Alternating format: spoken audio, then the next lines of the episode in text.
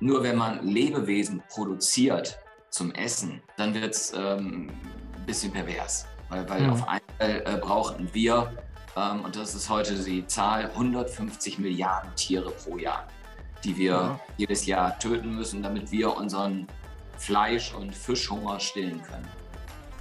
Und damit herzlich willkommen zur neuen Folge von Colorful Careers. Mein heutiger Gast ist Godo Röben.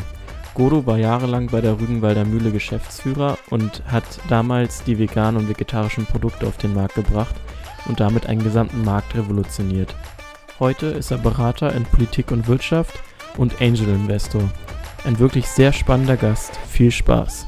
Hallo Godo, freut mich sehr, dich heute hier bei uns begrüßen zu dürfen. Wie geht's dir heute? Äh, moin, äh, mir geht's verdammt gut, auch wenn das ein gruseliger Herbsttag hier gerade ist. Ja, das kann ich mir vorstellen.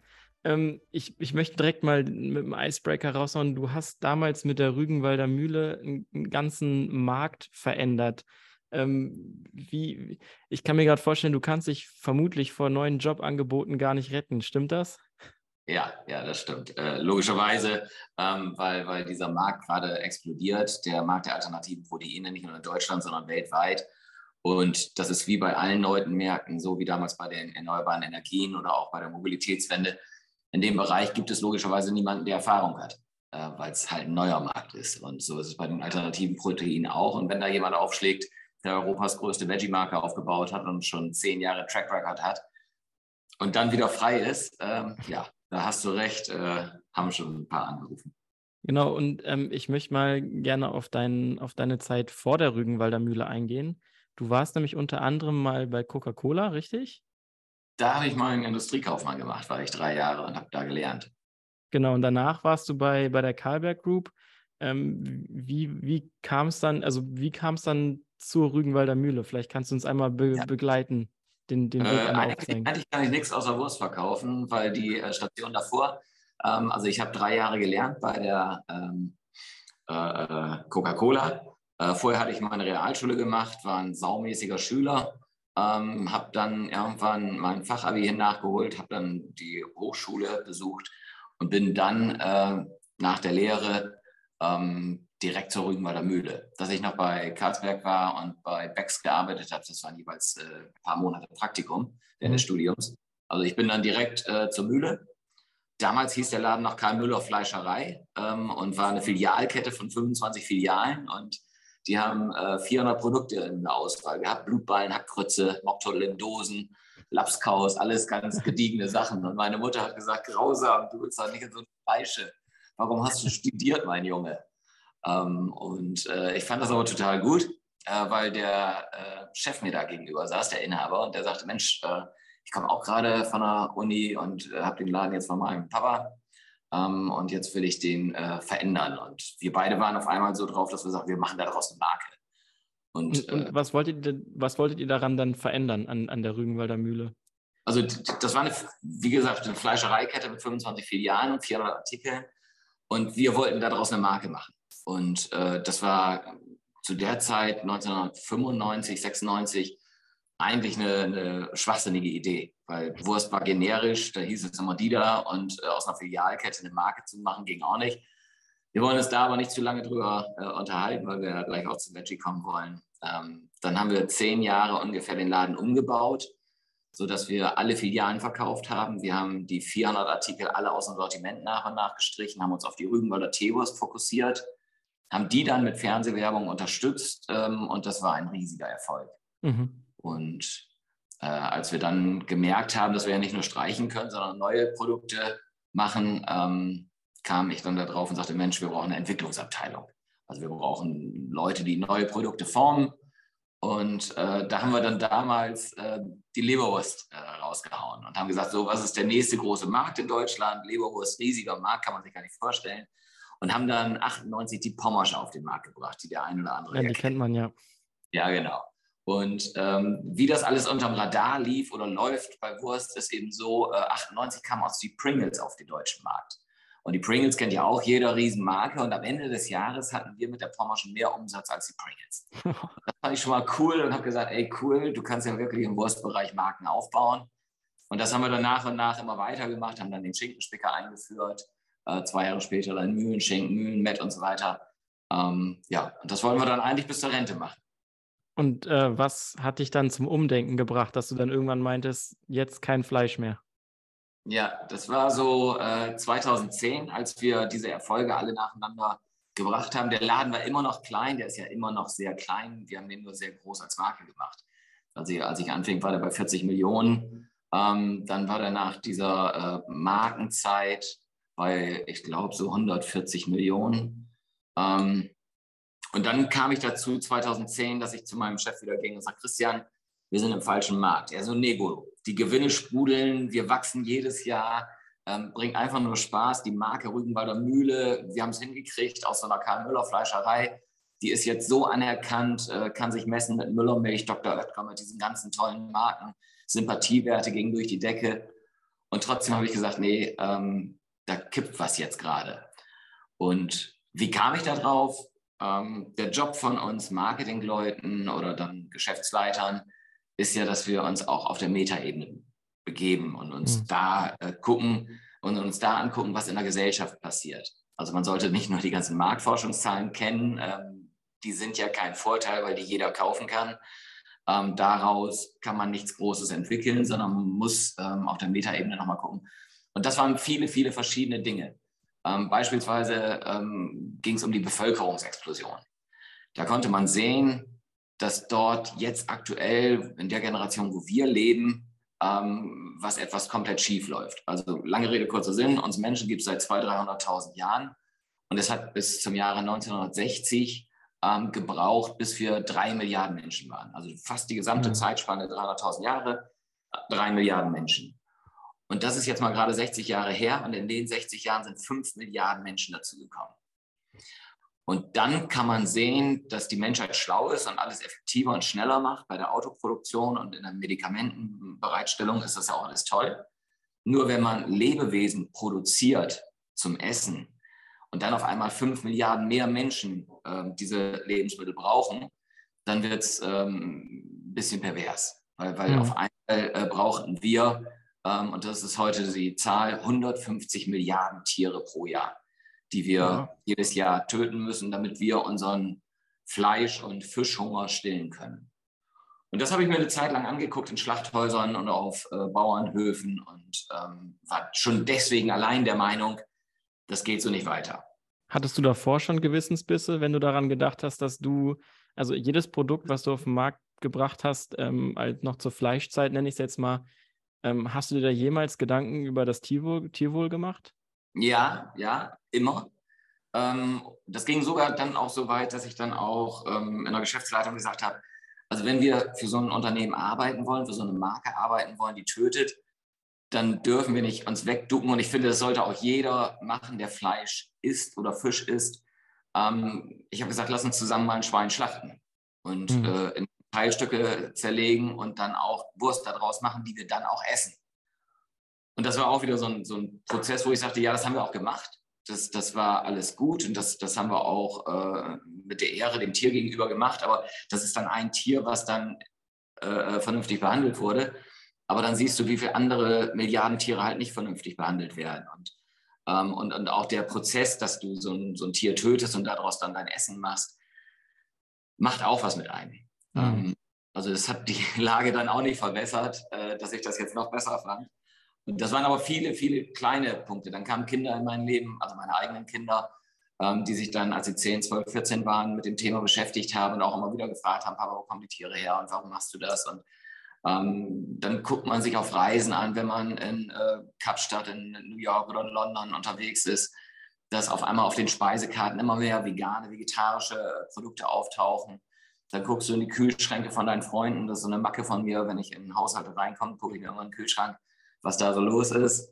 Damit kann ich aber relaten. Auf die Bankkonten. und, und, ich gucke dann in die Kühlschränke. Ja. Und äh, da merkte ich, da passiert was. Und das, das kippte alles so 2010 in, in dieser Zeit so in meinen Kopf rein. Und da sagte ich, wir müssen was verändern. Ja, und dann standst du da vor der versammelten Mannschaft äh, deiner Mitarbeiter und ich meine, du hast es in der Brand 1 so formuliert, da hast du erstmal gepflegt in die Fresse bekommen, ähm, wenn ich mich so richtig erinnere. Ähm, was hat es damit auf sich? Ich meine, du, du warst nicht alleine. Ich glaube, dein, dein Geschäftspartner war ja mit ähm, äh, hinter, stand hinter dir und hinter der Idee. Und dann steht man da aber vor so einer versammelten Mannschaft. Und wie schafft man es dann, so vielen Leuten, die ja wirklich in ihrem System festgefahren sind und diesem Businessmodell gerade folgen, wie schafft man es da, so eine innovative Idee dann auf den Tisch zu bringen, dass es auch angenommen wird?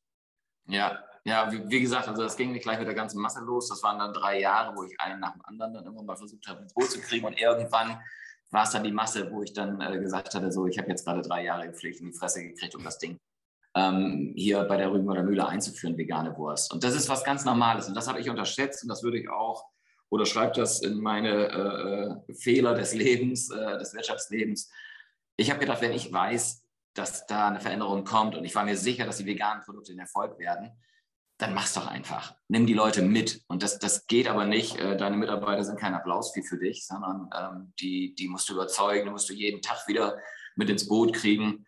Ähm, und deswegen habe ich dann die davon überzeugt. Und warum ist das so schwierig? Jede Branche hat Probleme. Also die, die Banker werden angemacht, dass sie äh, äh ja, Geldhaie sind. Die, die in der Fleisch- und Wurstbranche werden angemacht, dass sie äh, Tiere töten. Ähm, andere Unternehmen haben immer irgendetwas, wo man sagt, oh, seltene Erden bei äh, Automobil oder keine Ahnung. Und jede Branche geht nicht offen damit um, sondern fängt an, sich zu verteidigen und kommt in so eine Verteidigungshaltung und sucht Gründe, dass das alles okay ist. Also wir haben dann auch immer Gründe gesucht. Also, ja, komm, die Schweine, die leben gar nicht so schlecht, die haben jetzt anderthalb Quadratmeter Platz und, und insgesamt kriegen die auch gutes Futter und die haben jetzt auch noch Spielzeug im, im Stall. Und also du, du versuchst dir irgendwas zurechtzulügen, damit du deine Branche gut machst. Und auf einmal kommt da einer, und das ist der Geschäftsleiter deines Unternehmens, und der sagt, ich habe mir da Gedanken gemacht, ich glaube, unsere Gegner, die haben recht. Das stimmt. Mhm. Also wir gehen schlecht mit den Tieren um und es muss sich was ändern. Und die Veganer, äh, die Vegetarier, äh, die haben eine, eine gute Idee, dass man sagt, das geht so nicht weiter. Und das ist natürlich etwas, was viele Menschen dann überhaupt nicht vertragen können. Die Jahre, Jahrzehnte lang sich diese Verteidigungshaltung aufgebaut haben und dann sagt der eigene Chef, nee, ich glaube, unsere Gegner haben recht. Mhm.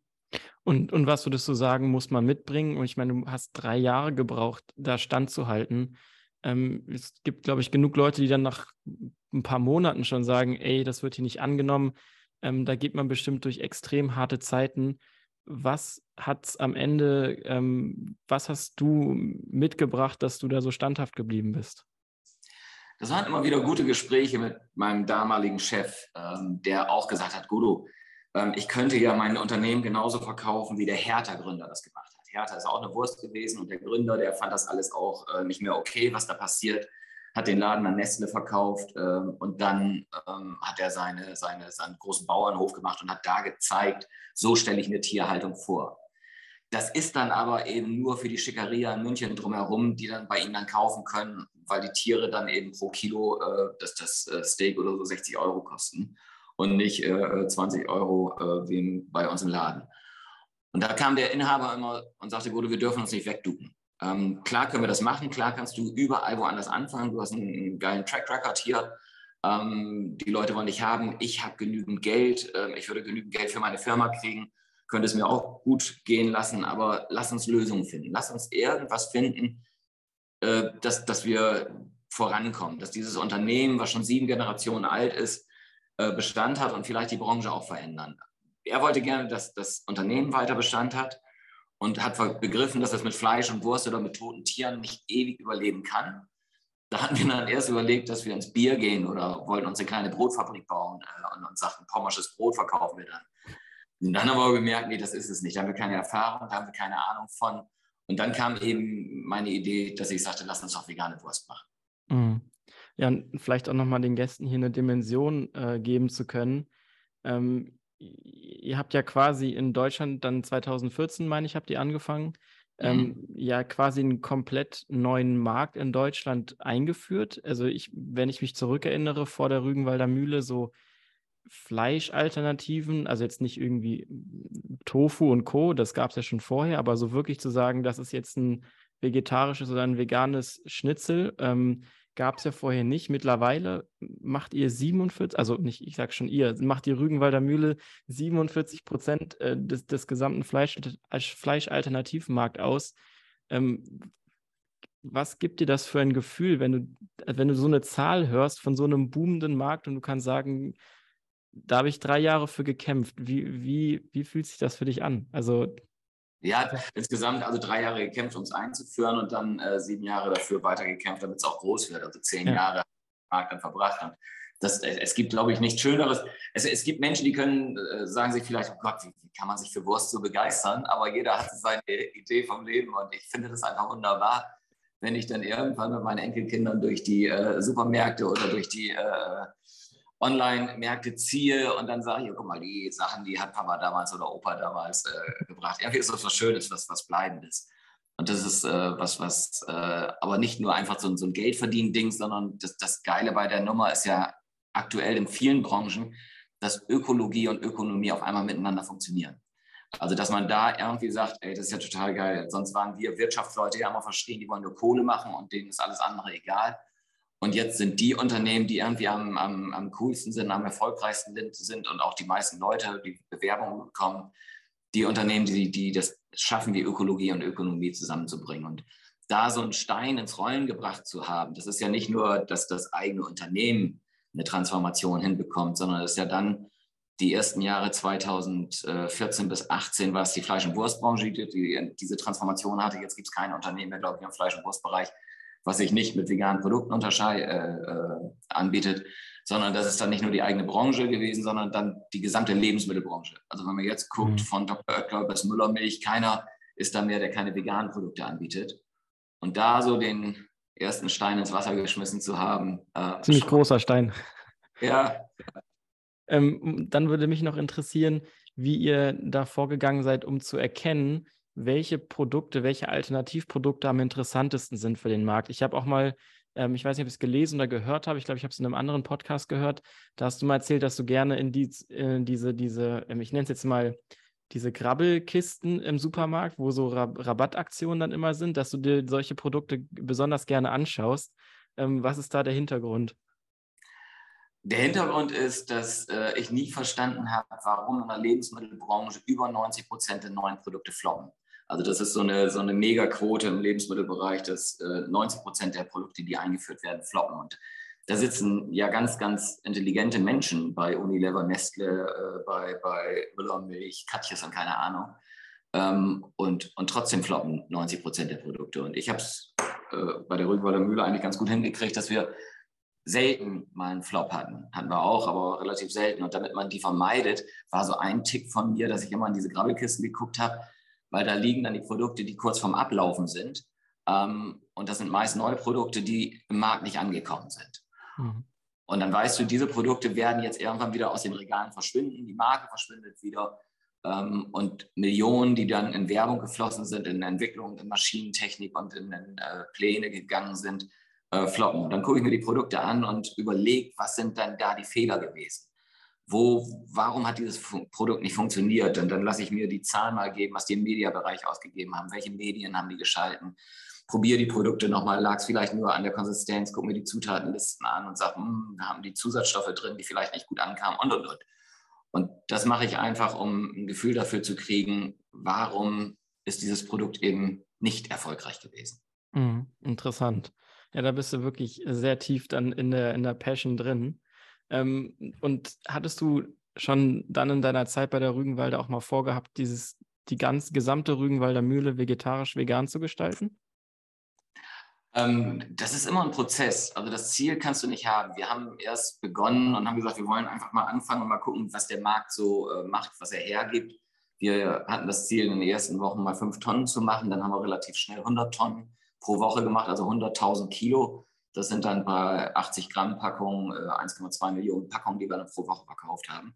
Da war natürlich äh, äh, eine ganze Menge los.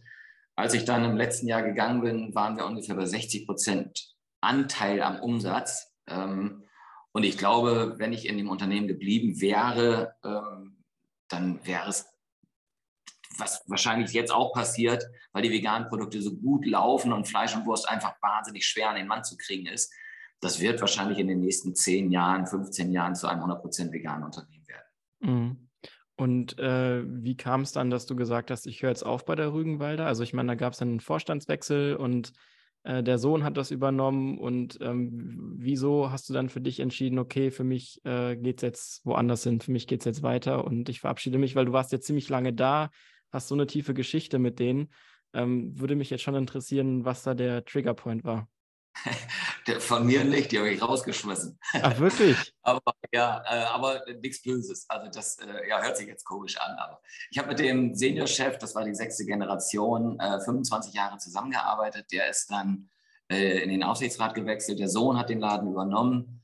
Und ähm, ich kannte den Sohn ja auch 25 Jahre. Also als der zwölf, mhm. Jahr, zwölf, zwölf Jahre alt war, bin ich ins Unternehmen gekommen. Ähm, Glaube ich, zwölf ungefähr muss er gewesen sein und habe den dann über die Jahre immer mal wieder gesehen. Ähm, und wir hatten einfach nie eine, eine, Verbindung gefunden, dass wir beide gut miteinander klarkamen. Ähm, liegt nicht an einer Person, liegt an mir, liegt an ihm, alles gut. Äh, so was gibt es im Leben, dass da eine Chemie zwischen zwei Menschen nicht passt. Und dann gucken wir uns in die Augen und sagten, einer von uns beiden muss gehen. Meine Idee, dass er geht, kam nicht so gut an. ähm, und deswegen war dann äh, irgendwann klar, dass ich dann gehen muss. Und äh, deswegen ist es dann auch zu Ende gewesen. Und, und das Konzept ist trotzdem beibehalten worden? Also wollen die das jetzt so weiter fortführen, wie du das auch damals ähm, quasi äh, ins Leben gerufen hast? Oder haben die jetzt gesagt, wir gehen wieder zurück auf äh, Fleischprodukte, größerer Fokus? Oder ähm, hast du da irgendwelche Insights? Logischerweise äh, äh habe ich da keine Insights, weil ich ja nicht mehr da arbeite. Ich sehe nur, was äh, passiert und ähm, jeder, der neu in einem Unternehmen anfängt, äh, will ja seine Spuren hinterlassen. Und äh, das passierte eben auch. Also das ist eine ganz neue Kampagne jetzt draußen, was Werbung angeht. Alle Packungen wurden verändert. Die Packungen sehen anders aus, ja. Genau, dieses Thema, dass man auf die Mitarbeiter setzt, ist runter. Also ganz viele Veränderungen, ähm, die auch gut sein können, weil da sind äh, auch tolle Leute wieder äh, in, in, äh, in, der Verantwortung. Ich habe gesehen, wer da alles angefangen hat und die haben halt andere Ideen. Und äh, mhm. damit ist die Rügenwalder Mühle jetzt unterwegs und ähm, ja, da wünsche ich Ihnen weiter alles Gute werde auch immer gefragt, Mensch, äh, kaufst du die Produkte eigentlich noch? Ja, auf jeden Fall. Das Nur ist, wenn sie in der Grabbelkiste sind. Ja, nee, nee, nee, das äh, nicht, äh, sondern wirklich, äh, weil, weil das ist so ein Stück Leben von mir, 25 Jahre. Ja. Und da würde ich genau, glaube ich, wie bei einer Scheidung, äh, ist man ja trotzdem stolz auf die Kinder. Ja, was würdest du sagen, ist dein Lieblingsprodukt, was du am meisten kaufst? Ähm, aktuell? Ja. Jetzt äh, Billy Green Salami, das ist aber schon wieder von einem neuen, von einer neuen Firma die ich habe. Aber ansonsten von der Rügenwalder Mühle, das Met mache ich wahnsinnig gerne. Ja, das Met ist richtig gut. Das vegane Met, wenn man da Zwiebeln äh, draufhaut, Salz, ja. Pfeffer. Große Empfehlung auch von meiner Seite. Und die Teewurst finde ich auch gut, aber das, als ich das Met entdeckt habe, da dachte ich mir, wow, okay, hätte ich niemals gedacht, dass das mal geschafft wird, aber da war ich gro großer Fan. Also ja, ja. Ähm, genau, wir haben jetzt Billy Green schon mal äh, angerissen. Wir hatten auch im Vorgespräch drüber gesprochen. Ähm, was ist gerade dein, deine Next Big Mission? Also das, das, als ich mir überlegt habe, als es da zu Ende war, hatte ich ja ein paar Monate Zeit, äh, mir Gedanken zu machen. Und da war für mich ganz klar, weil eben auch so viele Angebote reingekommen sind, dass ich nicht wieder für eine Firma arbeiten will. Und dieses 9 to 5 auch nicht mehr das ist, äh, wie ich arbeiten möchte. Sondern ähm, für mich ist jetzt der nächste Schritt, dass ich sage, ich möchte jetzt gerne das Thema der Ernährungswende in Deutschland voranbringen. Also wir sind jetzt in einem, bei einem Marktanteil von zwei, drei Prozent erst. Ähm, mhm. Und das möchte ich einfach, dass es in den nächsten zehn Jahren auf 20 bis 30 Prozent ansteigt und habe da dann verschiedenste Möglichkeiten. Zum einen bin ich in äh, vielen Firmen im Beirat oder Aufsichtsrat. Äh, das ist die Old Economy. Da, da, ist im Milchbereich zum Beispiel die Privatmolkerei Bauer, ähm, wo ich im Aufsichtsrat bin. Oder dann beim zweitgrößten Fleisch- und Wursthersteller äh, Deutschlands. Der ist dreimal so groß wie die Rügenwalder Mühle und hat sich jetzt auch entschieden, ins Vegane zu gehen. Da bin ich im Beirat der Firma, äh, der Holding. Und dann baue ich mit denen gerade diesen dieses Startup Billy Green auf, wo jetzt äh, vegane Produkte in den Markt kommen, vegan 2.0, weil wir da sehr viel auf äh, ohne Zusatzstoffe achten, auf gute Nährwerte, hoher Proteingehalt. Also da muss man schon sehr toll darauf achten, ne, dass vegan nicht automatisch heißt viel gesünder, weil da sind ja natürlich auch Zusatzstoffe. Lass uns da gleich nochmal drauf kommen, ja. ähm, auch auf die äh, Inhalte und vegan 1.0, 2.0 und wie es dann so weitergeht. Ja. Aber ähm, dann bin ich noch in ähm, bei einem Tierfutterhersteller, der veganes Hundefutter jetzt machen will. Ah, cool. Auch das äh, sollte man dann nicht vergessen, dass man vielleicht sagt, so, ich will irgendwie die, die Umwelt retten, aber mein Hund frisst weiter äh, ordentlich äh, äh Fleisch. Und da gibt es neueste Studien von den tierärztlichen Hochschulen, dass es voll in Ordnung ist, äh, Hunde vegan zu ernähren, Katzen nicht, aber äh, Hunde. Also das nebenbei gesagt, äh, dann bin ich noch in verschiedenen anderen Firmen. Bin aber gleichzeitig auch in vielen Startups, wo ich mich selbst auch beteiligt habe, um zu zeigen, dass ich es ernst meine. Da geht es um veganes Ei bei Perfect oder jetzt gerade aktuell Happy Ocean Foods, die machen vegane Garnelen, Project mhm. E, vegane Maschinentechnologie. Was aber auch eben viel ist und was ich dann pro bono mache, ähm, weil ich das Thema einfach wirklich voranbringen will, ist, dass ich den Bundesverband der alternativen Proteine mitgegründet habe. Da ist jetzt alles drin, was Rang und Namen hat, von Rügenwalder Dr. Oetker, Nestle, aber auch Fraunhofer, die ganzen Zulieferer wie Evonik, BayWa und so weiter. Alles große Unternehmen, die da äh, mitmachen, auch ganz, ganz viele Startups. Und äh, was wahrscheinlich der größte Hebel ist, ich berate auch die Politik, äh, bin im Wissenschaftsministerium im Beirat, bin aber auch im Bundeslandwirtschaftsministerium.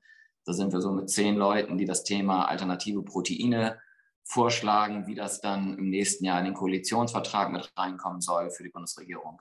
Ähm, und da ist natürlich ein riesiger Hebel. Also mhm. lange Rede, kurzer Sinn.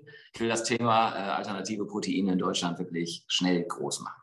Mhm. Ja, du hattest gerade eben schon ähm, perfekt angesprochen. Ich habe mal bei einer, bei einer Food Innovation Camp in Hamburg, habe ich mal äh, diesen Eiersatz Next probiert. Mhm. Ähm, das war auch sehr lecker, ist gefundet vom Green Generation Fund.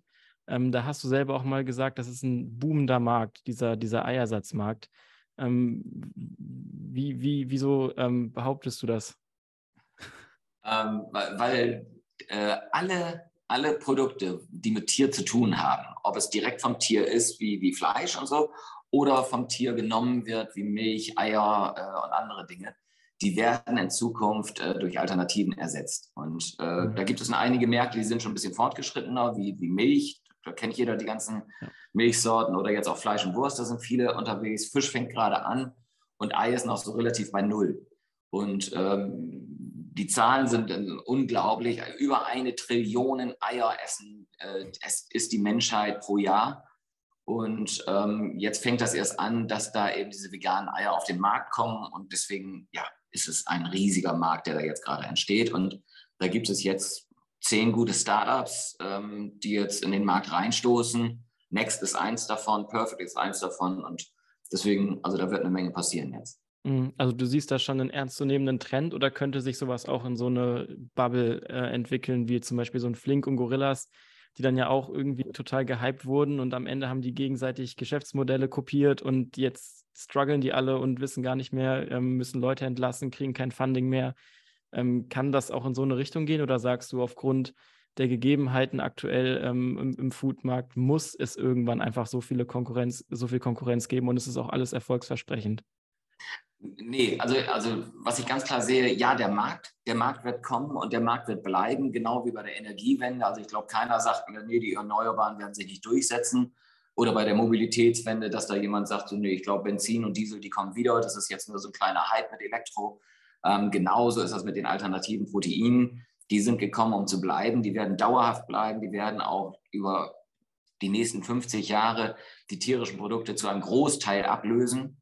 Ähm, also der Markt wird bleiben. Einzelne Unternehmen, die sind dann mal drüber, werden gehypt, werden runterfallen, werden auch mal mhm. weggehen. Das ist wie Tesla und Beyond Meat. Also das sind beides Firmen, die jeweils dieser Wende, der Mobilitätswende und der Ernährungswende gut getan haben, weil sie wahnsinnig viel PR äh, geboostert haben, die Börse durcheinander gebracht haben, komplette Überbewertungen hatten, äh, wieder ins Bodenlose gefallen sind. Ähm, und die sind immer bei, bei, bei so einem Ritt auf einer Rasierklinge. Da weiß man nie, ob es gut geht oder nicht gut geht. War ja bei Tesla auch lange Zeit, dass man sagte, oh, ich glaube, das geht schief bei denen. Die halten durch. Aber sowas wie Beyond Meat kann auch mal äh, äh hinten überkippen, weil es eben drüber ist. Aber der hm. Markt, absolut, der wird bleiben. Und äh, wie siehst du das ganze Thema rund um Lab-Grown Meat? Wie ist da deine Meinung zu? Auch ein Markt, der durchaus äh, seine Berechtigung haben wird. Wir müssen ja mal bedenken, dass wir bis 2050 doppelt so viel äh, äh, tierische Produkte oder Proteine verzehren werden, wie wir sie heute verzehren. Und das ist mit äh, normalen Tieren einfach nicht mehr machbar. Und da sind die pflanzlichen Proteine ein riesiger Hebel da, diese tierischen zu ersetzen. Aber ich glaube, wir brauchen auch in vielen Teilen der Welt dann eben dieses Lab-Grown Meat. Ähm, da hat es noch drei große Hinderungsgründe, mhm. weswegen die in den nächsten zehn Jahren wahrscheinlich noch keinen Durchbruch haben werden, sondern erst danach. Das ist einmal die Regulierung, also viele äh, Länder genehmigen diese Produkte einfach noch nicht. Ähm, das zweite ist dann eben der Preis. Also derzeit ist so ein Burger, der Burger, der erste Lab-Grown Burger 2000 irgendwas, kostete irgendwie 200.000, 300.000 Euro ein Burger. Jetzt ist der Preis ungefähr bei 500 Euro. Ähm, und wir werden in sechs, sieben, fünf Jahren vielleicht da sein, dass er so ist, dass man den auch bezahlen kann.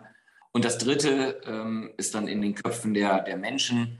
Viele finden noch, dass das eher so ein Frankenstein-Food ist. Ähm, und wir müssen die Menschen nach und nach überzeugen, dass viele Dinge in Bioreaktoren erzeugt werden, wie Bier oder Joghurt. Äh, und dass es bei Fleisch auch nichts Böses ist. Aber das, mhm. das wird mit Zeit noch dauern. Ja, ich meine ja auch, der, der Co-Founder von Google hat ja mal in so ein amerikanische äh, Startup investiert. Ähm, Gibt es auch einen sehr interessanten Talk zwischen äh, Precht und, und Lanz, wo Precht mal seine Sorgen darüber äußert, äh, dass es gefährlich ist, wenn dann so jemand wie Google kommt ähm, und sich diese ganzen Lizenzen kauft und dann so ein Fleischmonopol baut. Also äh, lohnt sich auf jeden Fall mal reinzuhören. Ähm, genau, du konzentrierst dich jetzt halt ähm, hauptsächlich auf deine Startups. Ähm, ich habe auch gesehen, Plantly, äh, Plantly Butcher, was hat es damit auf sich?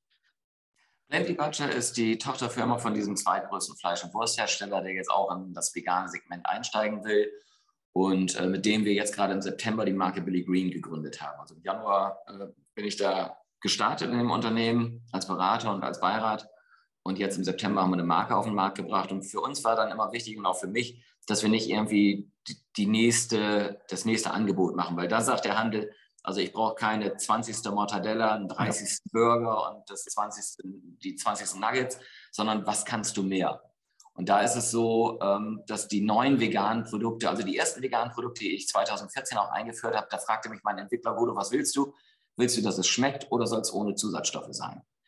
Und dann sagst du natürlich, gehst du erstmal in den Markt rein und sagst, nee, erstmal muss es schmecken. Da müssen wir mit Zusatzstoffen klarkommen. Das kennen die Verbraucher bei Fleisch und Wurst ja auch oder bei vielen, vielen anderen Produkten, dass Zusatzstoffe drin sind.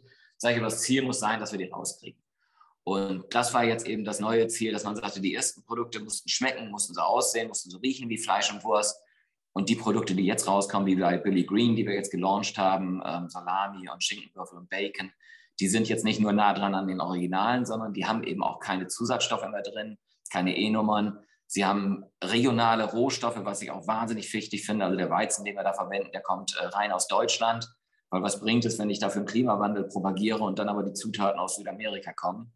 Ähm, und das dritte ist eben auch, die ersten Produkte waren einfach so eine Wasserölmischung. Und dazu dann ein paar Zusatzstoffe und dann war das eine Wurst. Und diese neuen Produkte sind dann eben, da, da sind äh, 33 bis 36 Prozent Protein drin. Das ist mehr als im, im Fleischbereich. Die haben weniger Fett, ähm, die haben äh, oft weniger Kalorien. Also da sind auch die Nährwerte dann gut. Ja, und dann, also was ich dann oft von Kritikern höre, ist dann immer dieses, weil ich auch selber mich von, von solchen Dingen dann auch ernähre und kein Fleisch mehr esse, ähm, die Qualität der Proteine. Das höre ich immer und immer wieder, ja, hat man da denn alle essentiellen Aminosäuren? bla bla bla. Ähm, kann man da einfach strikt sagen, dass da ist kein Unterschied? Doch, klar, gibt es bei pflanzlichen und tierischen Proteinen äh, Unterschiede, gerade was die Aminosäuren angeht, aber das ist so der nächste Schritt, wo man dann auch noch ran kann. Also das Thema ist ja nicht, ähm, ja, es gibt Veganer, das sind ein, zwei Prozent. Und das sind Menschen, die sich wirklich mit der Ernährung so stark auseinandersetzen, dass du denen nicht groß helfen musst. Also die wissen, mhm. mir fehlt B12, wenn ich mich vegan ernähre oder ich muss da und darauf achten. 90 Prozent der Menschen, die aber diese Produkte kaufen, essen immer noch ganz ausgewogen auch tierische Produkte. Also die kriegen von allen Dingen genügend Nährstoffe, Vitamine, Aminosäuren, kriegen sie alles. Also da ist überhaupt kein Mangel irgendwo. Ähm, aber nichtsdestotrotz, wenn es dazu kommen sollte, dass sich ein Großteil der Ernährung vegan, äh, äh der Menschen vegan ernährt, dann ist auch dieses Problem auch mit den Aminosäuren gelöst. Aber mhm. ähm, da gibt es derzeit noch einen Unterschied, aber ähm, nichts irgendwo, was man, äh, äh, was einem wirklich fehlt, wenn man sich vegan ernährt. Mhm.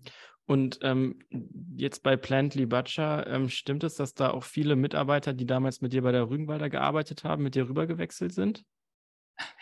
Ähm, dazu kann ich sagen, so ein Wechsel äh, in einem Unternehmen wie bei Rügenwalder ist dann eben auch so, dass dann der neue Chef ähm, mit vielen Mitarbeitern vielleicht nicht zusammenarbeiten will. Und da waren mhm. dann auf einmal viele, viele Menschen auf dem Markt, äh, äh wo ich gesagt habe, Mensch, mit denen habe ich 20 Jahre gut zusammengearbeitet und die sind jetzt auf dem Markt und natürlich spricht man sofort miteinander und da habe ich in den Firmen, in denen ich jetzt arbeite oder in den Startups, mit denen ich jetzt zusammenarbeite, natürlich viele dieser äh, sehr guten Mitarbeiter unterkriegen können. Das äh, ein Gedicht ist. Wir hatten gestern auch wieder einen Enno-Workshop bei Billy Green und wenn man da die halbe Mannschaft äh, schon 20 Jahre kennt, ist das auch ein Vorteil.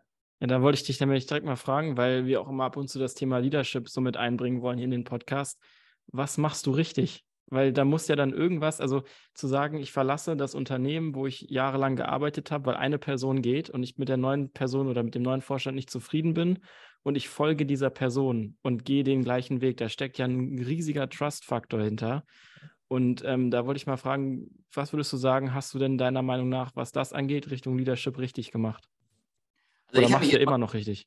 Äh, äh, dass so viele Menschen auch den Dingen folgen, die ähm, die ich einfach so, so ausspreche. Aber ich glaube, bei mir ist es ganz viel gesunder Menschenverstand. Ich habe ja nirgendwo was mal gelernt, wie es im Konzern läuft, wie so eine richtige Marketingabteilung laufen muss. Ich war ja nie in einer Marketingabteilung oder wie, wie man eine Marke einführt. Oder das habe ich ja nirgendwo gelernt, sondern das alles mit gesundem Menschenverstand gemacht. Und ich finde, das sollten ganz viele, die in Konzernen arbeiten, auch mal wieder machen. Sich viel mehr ähm, mit, ja, auch normalerweise, mein Sohn studiert oder meine Frau ist Physiotherapeutin, wenn ich mit der meine Probleme in den einzelnen Firmen durchgehe, bringen die manchmal die besseren Lösungen als die großen Vorstände, die da sitzen, weil man irgendwie in seiner Bubble ist.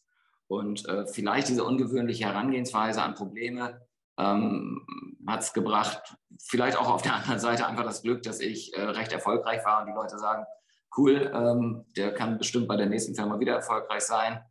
Aber es ist, ich habe heute Morgen beim Joggen einen Podcast äh, von Philipp Westermeier gehört und Joe Kaser, der jetzt gerade aktuell Sonntag rausgekommen ist und so sagte der Joe Kaser zu seiner Karriere, was ist, weil Philipp auch wissen wollte, was hast du da richtig gemacht? Und da sagte er ja ganz viel Einsatz und Leidenschaft, solcher Haken dran. Ähm, Intuition. Ich so, wie geil. Die meisten, die jetzt äh, so ein Unternehmen führen, die sagen, nein, Controlling, man muss Zahlen haben, muss das und, und, und. Und der sagte, nee, Intuition, einfach ein gutes Bauchgefühl, was die richtigen Entscheidungen gerade in den richtigen Momenten sind. Ähm, das habe ich auch immer gesagt. Also die wichtigen Entscheidungen treffen wir mit dem Bauch. Wen wir heiraten, wann wir ein Haus kaufen, wann wir Kinder kriegen, da holt man sich ja auch keine Marktforschungszahlen. Ähm, also Intuition war immer ein riesiger äh, äh, Begleiter bei mir auch, ähm, das richtige Gefühl zu haben, sich immer wieder darauf zu verlassen und das nicht zu verlernen. Und das Dritte, und das muss ich genauso zugeben wie der liebe Joe Kaser, äh, Glück. Einfach mhm. zur richtigen Zeit die richtige Idee zu haben, den richtigen Mentor zu haben, wie jetzt mein Unternehmer, also mein Chef damals, der dann auch gesagt hat, das unterstützen wir. Wir geben dir das ganze Geld, um diese vegane Welle voranzubringen. Ähm, nee, also die drei Dinge, ganz viel Einsatz, Leidenschaft, Intuition und eine Portion Glück. Cool. Und was würdest du dir wünschen von, ich sag mal jetzt meiner Generation, der nächsten ähm, aufstrebenden Generation? Wo werden wir gebraucht? Wo müssen wir hin? Also jetzt natürlich bezogen auf deine Industrie, in der du tätig bist. Welche Felder sind auch interessant? Einmal aus globalen Gründen, aber wo würdest du auch sagen, kann man als ähm, junger Mensch auch gut Karriere machen und trotzdem was wirklich Gutes bewirken? Also da gibt es jetzt ja gerade ganz, ganz viele tolle Unternehmen. Also im, Lebensmittelbereich, der eigentlich überhaupt nicht spannend war. Also wer will schon für Wurst arbeiten oder für Käse? Ähm, aber wenn du dann auf einmal merkst, dass du mit diesen Dingen den größten Hebel zum Beispiel in der Hand hast, um den Klimawandel zu stoppen. Also die, die Ernährungswende hat einen elfmal größeren Hebel als die Mobilitätswende. Und wenn man da angreifen kann, und der Markt entsteht gerade erst, also man kann wirklich was Großes machen. Es ist ja was anderes, als wenn du jetzt in einem Versicherungskonzern oder bei einer Bank anfängst und sagst, okay, die Produkte muss ich verkaufen, alles gut. Oder du kommst in einen Markt jetzt im Lebensmittelbereich, der jetzt gerade explodiert und der wirklich in ganz vielen Bereichen noch bei 0 oder 2 Prozent ist. Da was mitzugestalten, das ist, äh, finde ich, faszinierend für euch alle, die im Studium sind ähm, und die jetzt überlegen, oh, will ich jetzt wirklich nur die Zahlen haben und so einem Hochhaus sitzen oder will ich jetzt wirklich, ähm, und ich liebe es, gleich gehe ich wieder einkaufen, durch die Supermärkte ziehen und die Produkte, die ich selbst verzehre, auch voranbringen. Und was ich an eurer Generation wahnsinnig schätze und wo ich jedes Mal auch wieder lerne ähm, von, von meinen Kindern, von den Freunden der Kinder oder wenn ich mit Studenten, Schülern und so weiter zusammen bin, ähm, ihr seid gute Menschen. Also in Anführungsstrichen, es gab so eine Generation, die wollte nur Geld verdienen, die wollte Karriere machen. Und die neue Generation, die, die, die natürlich sagen viele Bosse, oh, die sind faule und die, die wollen nur Life Balance und, und die wollen nicht so viel arbeiten. Ich habe auch nie nach, äh, nach 18 Uhr gearbeitet. Ich habe auch zugesehen, dass ich freitags mittags frei hatte.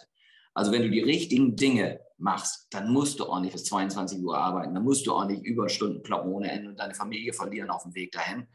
Ähm, und ich glaube, diese Generation, die da gerade heranwächst, die hat die richtigen Werte. Ähm, und gleichzeitig sind das nicht irgendwie wie sie manchmal verschrien werden, eher ein bisschen faul, sondern genau, die wissen die richtigen Dinge zu tun. Und dass ihr wirklich auch in die Wirtschaft wollt und nicht nur Geld verdienen wollt, sondern auch was bewegen wollt. Deswegen ähm, habe ich da große Zuversicht, auch wenn wir gerade in schwierigen Zeiten sind, dass dann eine coole Generation gerade äh, auf den Markt kommt. Cool. Und äh, bei all bei den Startups, in denen du jetzt beteiligt bist und den ganzen Organisationen, gibt es da irgendwo Bereich, wo du sagst, hier würden wir lieben gerne Studenten aufnehmen für, keine Ahnung, Praktikum und so weiter. Also hier gibt es die Chance, äh, Eigenwerbung zu machen. Also fast alle Unternehmen, in denen ich gerade tätig bin, äh, suchen Leute, geht auf die Seiten von Perfect, von Project Eden, von Happy Ocean Foods, das sind die Startups äh, oder auch die großen äh, Firmen wie Billy Green ähm, oder auch ähm, Landgut. Und nee, also guckt euch da in den Firmen, auch alle Firmen, die ich nicht berate, Planted in, in der Schweiz oder ähm, Garden Gourmet oder wo auch immer. Also ähm, geht in diese Branche und bringt die voran, weil ähm, wir wollen ja von 2, 3 Prozent ganz schnell auf 20 Prozent kommen und das sind ein paar Milliarden, die da wachsen sollen. Da brauchen wir gute Leute. Mhm, das stimmt. Ähm, ja, ich würde jetzt gerne am Ende ähm, den, den Teil nennen wir Rapid Fire Part. Ähm, ich werde jetzt Statements äh, äh, vorlesen und du kannst sagen, dass es wahr ähm, das ist reines Prestige, äh, reines Klischee oder, ähm, oder äh, es ist nicht wahr. Also wahr, nicht wahr oder Prestige ähm, beziehungsweise Klischee. Ich fange an mit, äh, die vega vegane, vegetarische Foodmarkt ist einer der relevantesten Branchen der Zukunft. Hundertprozentig wahr. Okay. In Deutschland wird es bald mehr Unicorns und IPOs in der Food-Startup-Szene geben? Äh, nein, nicht wahr. Okay. Äh, durch die aktuelle Krise werden Altern Alternativprodukte zu Luxusgütern? Auf keinen Fall wahr, weil diese Produkte werden in äh, Zukunft günstiger sein als die tierischen Produkte. Mhm. Ähm, Startups im alternativen Proteinsegment werden es schwer haben, äh, bald Geld zu raisen. Ist jetzt schon so, ähm, war, aber da wird auch wieder eine andere Phase kommen. Aber diese Mondpreise, die es mal gegeben hat, die sind vorbei.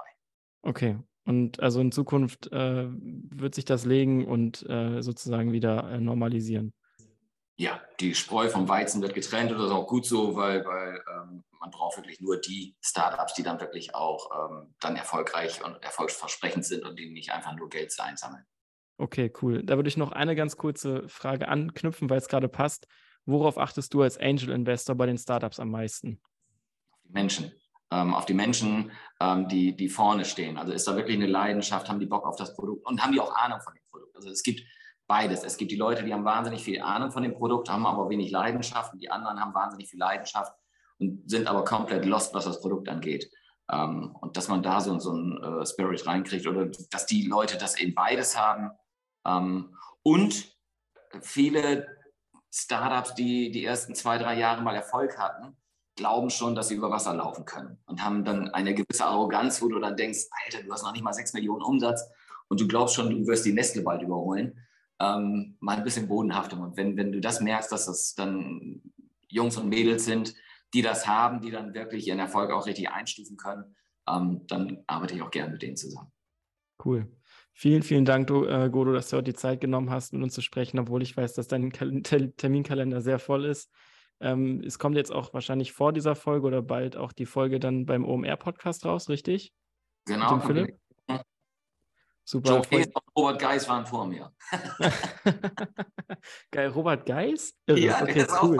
Philipp, der ja, das sind echt lustig. Knossi war auch mal da und Jeremy Fragrance, also ganz lustige Gestalten. Noch ein riesiger Fan von dem Podcast, auch von Philipp Westermeier.